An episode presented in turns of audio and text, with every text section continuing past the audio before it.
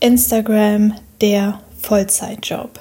Wir schrecken viel zu oft vor Instagram zurück, weil es sich eben wie ein Vollzeitjob anfühlt, bei dem wir auch noch sehr, sehr viele Überstunden machen. In der heutigen Folge soll es aber darum gehen, wie du keine Panik mehr vor Instagram haben musst, wie du es nicht zu deinem Vollzeitjob machst und wie du verhindern kannst, dass dein Postfach leer bleibt, wenn du mal nicht aktiv bist.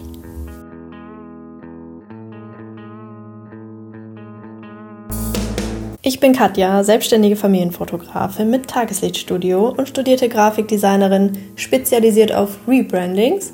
Und in diesem Podcast erwarten dich spannende Antworten zu all deinen Fragen zum Thema Business und Branding. Long time no here. Ich war tatsächlich einige Zeit lang nicht hier zu hören. Das hatte verschiedene Gründe. Zum einen war ich krank und hatte keine Stimme mehr und durfte auch nicht sprechen. Hätte ich auch nicht gekonnt, weil es war keine Stimme da und das hat mich tatsächlich komplett aus der Bahn geschmissen. Und dadurch hatte ich eine kleine Instagram-Sinnkrise, die du vielleicht sogar kennst. Das Ganze startete mit großer Panik weil ich keine regelmäßigen Instagram Stories mehr hochladen konnte.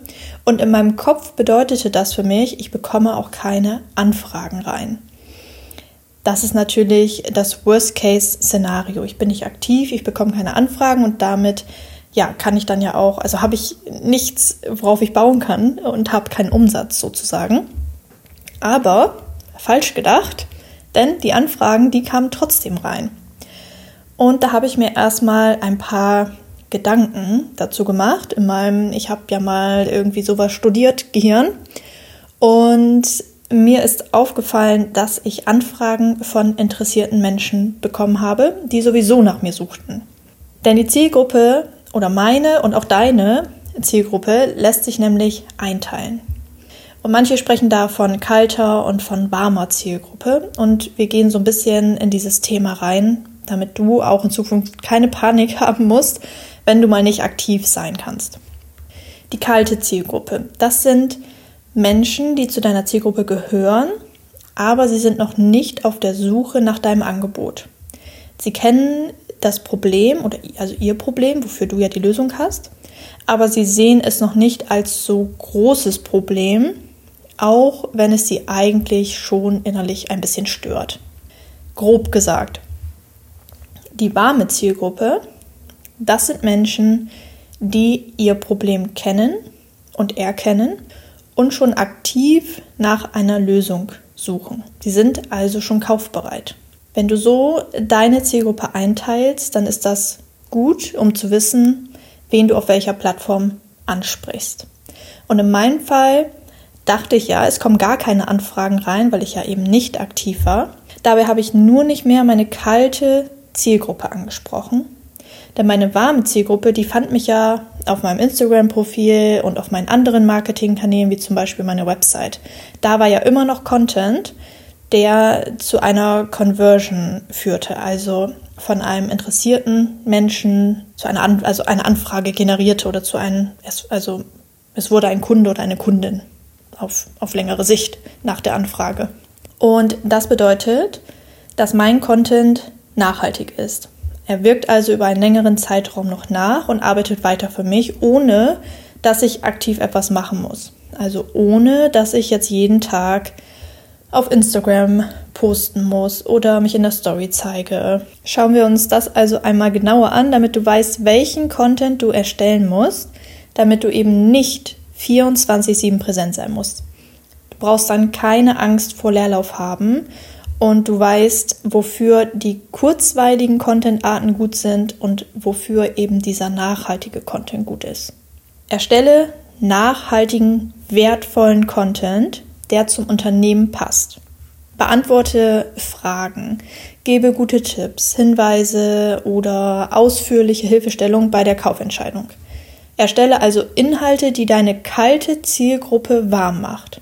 Zeig das Problem auf und deine Lösung und warum du die richtige oder der richtige für die Lösungsbehebung bist. Und denk daran, niemand braucht wirklich Schokolade, aber Menschen kaufen sie trotzdem, obwohl sie nicht auf der Einkaufsliste steht. Wenn Schokolade es schafft, das auszulösen, aus der kalten Zielgruppe eine warme zu machen, dann kannst du das mit deinem Angebot auch schaffen.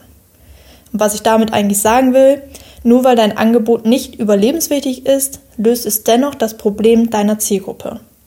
Wenn du das Problem nicht kennst oder das Gefühl hast, es gibt kein Problem, dann solltest du deine Zielgruppe noch einmal ganz genau unter die Lupe nehmen und dein Business Warum zur Hand nehmen. Genau diese Dinge gehe ich im Branding Workshop einmal ausführlich durch, damit du am Ende wirklich Klarheit darüber hast. Aber zurück zu deiner Content-Erstellung. Wenn du nachhaltigen Content erstellst, arbeitet der für dich natürlich auch, wenn du nicht aktiv bist. Dann kann er entweder Auslöser einer Conversion sein oder deine kalte Zielgruppe zu einer warmen Zielgruppe machen, zum Beispiel. Als Gegenteil dazu eben kurzweiligen Content wie Instagram Stories kannst du die warme Zielgruppe jetzt richtig heiß machen, damit eben eine Conversion stattfinden kann. Und deshalb ist es so wichtig, präsent zu sein. Deine warme Zielgruppe braucht manchmal eben noch einen kleinen Anstupser, aber eben auch nur noch einen kleinen Anstupser, um zu kaufen. Und den gibst du am besten persönlich und ehrlich.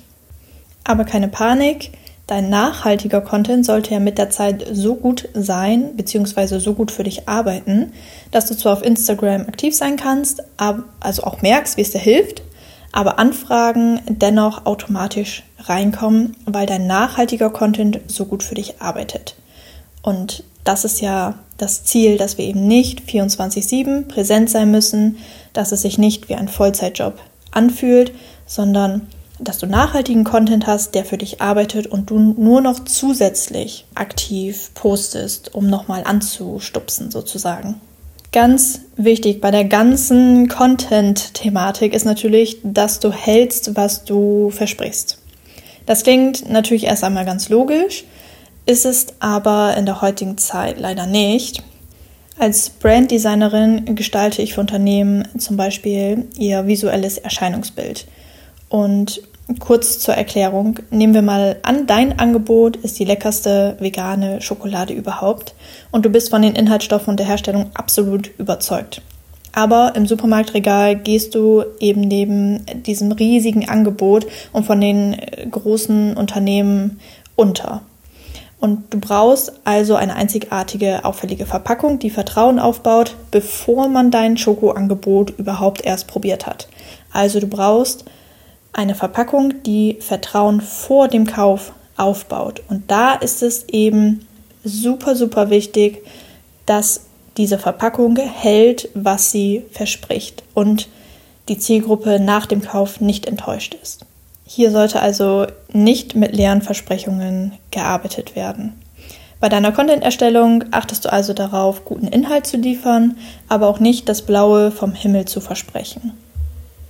Ja, nun kannst du sowohl nachhaltigen, wertvollen Content und kurzweiligen Content erstellen, weil du genau weißt, ob du gerade deine kalte oder deine warme Zielgruppe ansprichst und auch im Hinterkopf hast, was du damit erreichen möchtest. Und ich lache, weil Hinterkopf, das ist jetzt das dritte Versuch, dass ich dieses Wort Hinterkopf gesagt habe, aber es hat jetzt funktioniert. Okay, weiter geht's. Was wir natürlich dabei nicht wollen, ist als ständig am Verkaufen abgespeichert zu werden. Also die Mischung verschiedener Content-Arten macht's am Ende. Teil also einfach mal deine Expertise, dann wiederum einen persönlichen Einblick zum Connecten und dann zwischendurch mal eine tolle Rezension oder einen Einblick in dein Portfolio. Die letzten beiden Arten sind äh, Proof of Concept und auch super wichtig. Ja, als Familienfotografin habe ich zum Beispiel, also ich bin einmal Branddesignerin und einmal Familienfotografin. Und als Familienfotografin habe ich zum Beispiel Ergebnisse der Fotoshootings gezeigt und Feedback veröffentlicht. So kann man dann eben die noch kalte Zielgruppe davon überzeugen, dass das Angebot auch wirklich so gut ist, wie man das erzählt. Das ist quasi der Beweis, weil andere Menschen haben es schon in Anspruch genommen und sind überzeugt und du teilst eben jetzt diese Überzeugung. Das ist Proof of Concept. Vergiss bei der ganzen Sache natürlich nicht deine Persönlichkeit zu zeigen und abwechslungsreich zu sein und dann steht dir eigentlich wirklich gar nichts mehr im Weg. Da macht dieses Instagram-Game auch wieder Spaß und fühlt es sich nicht an wie ein Vollzeitjob, wenn du deinen nachhaltigen Content hast, der eben für dich arbeitet, auch wenn du gerade nicht online bist.